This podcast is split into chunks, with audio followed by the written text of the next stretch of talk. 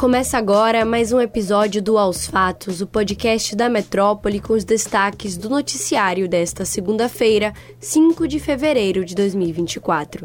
Eu sou Julia Lordelo e comigo na apresentação está Stephanie Suerdick.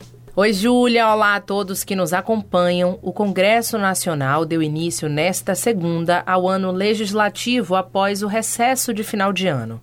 Em mensagem enviada ao Congresso, que foi lida no plenário, o presidente Lula listou as metas e também os desafios do Planalto para este ano.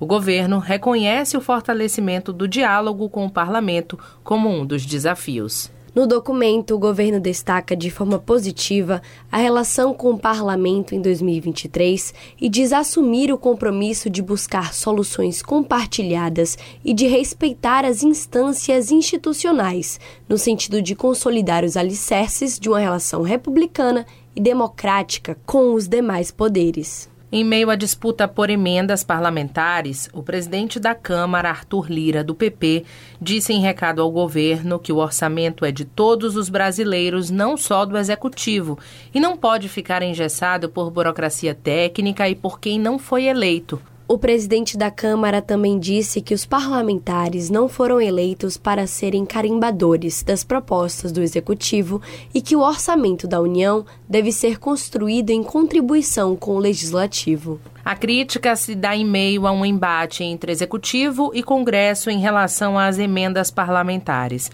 O governo federal vetou, tanto na Lei de Diretrizes Orçamentárias quanto no orçamento, trechos aprovados por parlamentares que ampliariam os recursos destinados pelo Congresso às suas bases eleitorais, além de acelerarem o pagamento por parte do Executivo entre eles um calendário de pagamento das emendas impositivas, aquelas que o executivo é obrigado a pagar ao longo do ano, e 5 bilhões de reais a mais nas emendas indicadas por comissões do Congresso. Para os próximos dias de trabalho do Congresso, há expectativa que entrem em pauta projetos que interferem na atuação dos ministros do Supremo Tribunal Federal e que protagonizaram no último ano o embate do Congresso com a Corte. Em novembro, o Senado chegou a aprovar uma proposta de emenda à Constituição, uma PEC, que restringe as decisões monocráticas dos magistrados. A PEC foi encaminhada à Câmara e aguarda análise dos deputados. Além disso, outras normas que propõem mudanças no modelo de trabalho do STF podem ganhar força no Congresso. Vamos acompanhar. No primeiro dia do julgamento em Barcelona, nesta segunda-feira, Daniel Alves conseguiu a condição de depor por último perante a Justiça Espanhola. De acordo com os jornais La Vanguardia e El Periódico, a denunciante, durante depoimento confidencial, voltou a acusá-lo de agressão sexual em caso ocorrido em dezembro de 2022.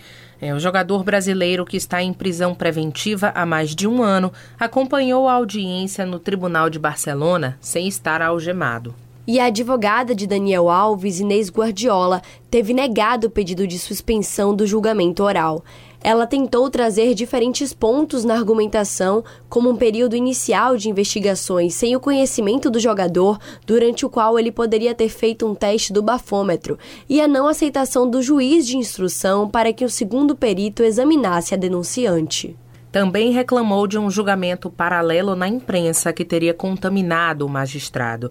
E informou que o lateral direito vive uma situação econômica difícil, incluindo uma dívida com a Fazenda da Espanha de meio milhão de euros, o que equivale a 2 milhões e 700 mil reais, além de uma conta no país com 50 mil euros, equivalente a 267 mil reais, assim como outra com um saldo negativo de 20 mil euros, o que representa 107 mil reais.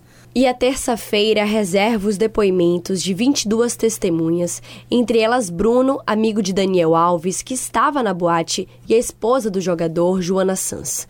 A audiência está marcada para começar às 11 horas no horário de Brasília. O julgamento na 21ª sessão da audiência de Barcelona é presidido pela juíza Isabel Delgado Pérez, acompanhada dos magistrados Luiz Belestá Segura e Pablo Dias Noval. No julgamento, a defesa de Daniel Alves vai apresentar uma quinta versão do que teria acontecido naquela noite. Segundo os jornais La Vanguardia e El Periódico, o brasileiro vai declarar que estaria embriagado na madrugada em questão. A advogada de defesa sustentaria que o acusado não tinha plena consciência do que fez. E nós seguiremos acompanhando esse assunto. De olho na Rádio Metrópole, o carnaval ainda não começou oficialmente, mas já tem movimentado a economia no estado. Em entrevista nesta segunda-feira, o presidente da FEComércio da Bahia, a Federação de Comércios de Bens, Serviços e Turismo do estado, Kelson Fernandes, revelou que a expectativa é que a folia movimente um total de 4 bilhões de reais aqui no estado. Para Kelsor, este deve ser o melhor carnaval dos últimos anos, já com todos os resquícios da pandemia superados e com expectativa de grande público. O presidente da FEComércio da Bahia explicou ainda que, além do impacto direto, que corresponde aos gastos com alimentação, transporte e hospedagem relacionados ao movimento da festa, o carnaval ainda traz um impacto indireto, que é aquele estimulado por estes gastos, como a geração de empregos. Nossos estudos nos mostram que nós deveremos ter algo em torno do impacto de, financeiro em torno de 4 bilhões de reais no carnaval. É, nós estamos aí com a cidade já cheia de turistas, um, o carnaval super organizado, né? Isso deve impactar aí no setor de, de comércio, algo em torno de 1 bilhão e 200 milhões em movimento financeiro, em movimento de compras. E o setor de turismo, que deve ser esse ano realmente surpreendente o nosso movimento, aí a gente está tá calculando segundo cálculos nossos da CNC, algo em torno de 2 bilhões e 700 milhões. É o melhor carnaval que nós vamos ter nos últimos anos, né? Nós estamos, graças a Deus, superamos todos os resquícios da pandemia, não temos mais nada que, que nos impeça de fazer o melhor e sempre o melhor carnaval do, do Brasil. E esse ano, com certeza, dado a, a, expectativa do nosso público, é o primeiro grande carnaval após a pandemia e o nosso estado está pronto para receber o turista e fazer o melhor carnaval que sempre fez. A entrevista completa você acompanha no nosso YouTube do Portal Metro 1. O Palácio de Buckingham anunciou nesta segunda-feira que o rei Charles III foi diagnosticado com câncer. O monarca passou por um procedimento cirúrgico na próstata recentemente, quando foi identificado outro ponto de preocupação. Foi o que disse o comunicado da família real britânica. A nota não revela o tipo de câncer, mas uma fonte afirmou à CNN que não é de próstata. Charles iniciou os tratamentos nesta segunda, sendo aconselhado pelos médicos a adiar compromissos públicos, mas ainda assim ele vai continuar trabalhando e cuidando de documentos normalmente, de acordo com o anúncio. Salvador, Carnaval do Brasil. A melhor segunda-feira do mundo aos comandos de Xande Harmonia foi transmitida pela Metrópole pela Macaco Gordo. Essa parceria que promete que vai entregar a maior e melhor cobertura do Carnaval de Salvador. É, e esse já é o quinto dia de transmissão do Salvador Carnaval do Brasil. Além da melhor segunda, os foliões puderam acompanhar através dos canais da Metrópole e da Macaco Gordo o ensaio da Pipoca de Saulo, a enxaguada de Emanjá com Carlinhos Brown, além de Fuzuê e Furdunço. E quem não conseguiu acompanhar ao vivo, calma, tá tudo salvo no YouTube.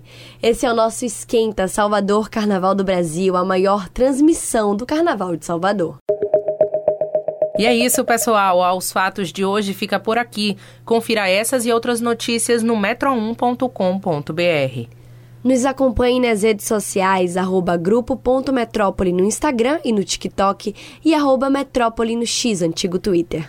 Também não deixe de ativar as notificações no Spotify para receber um alerta toda vez que sair um novo episódio e se manter atualizado. Tchau, tchau. Tchau, tchau. Até a próxima.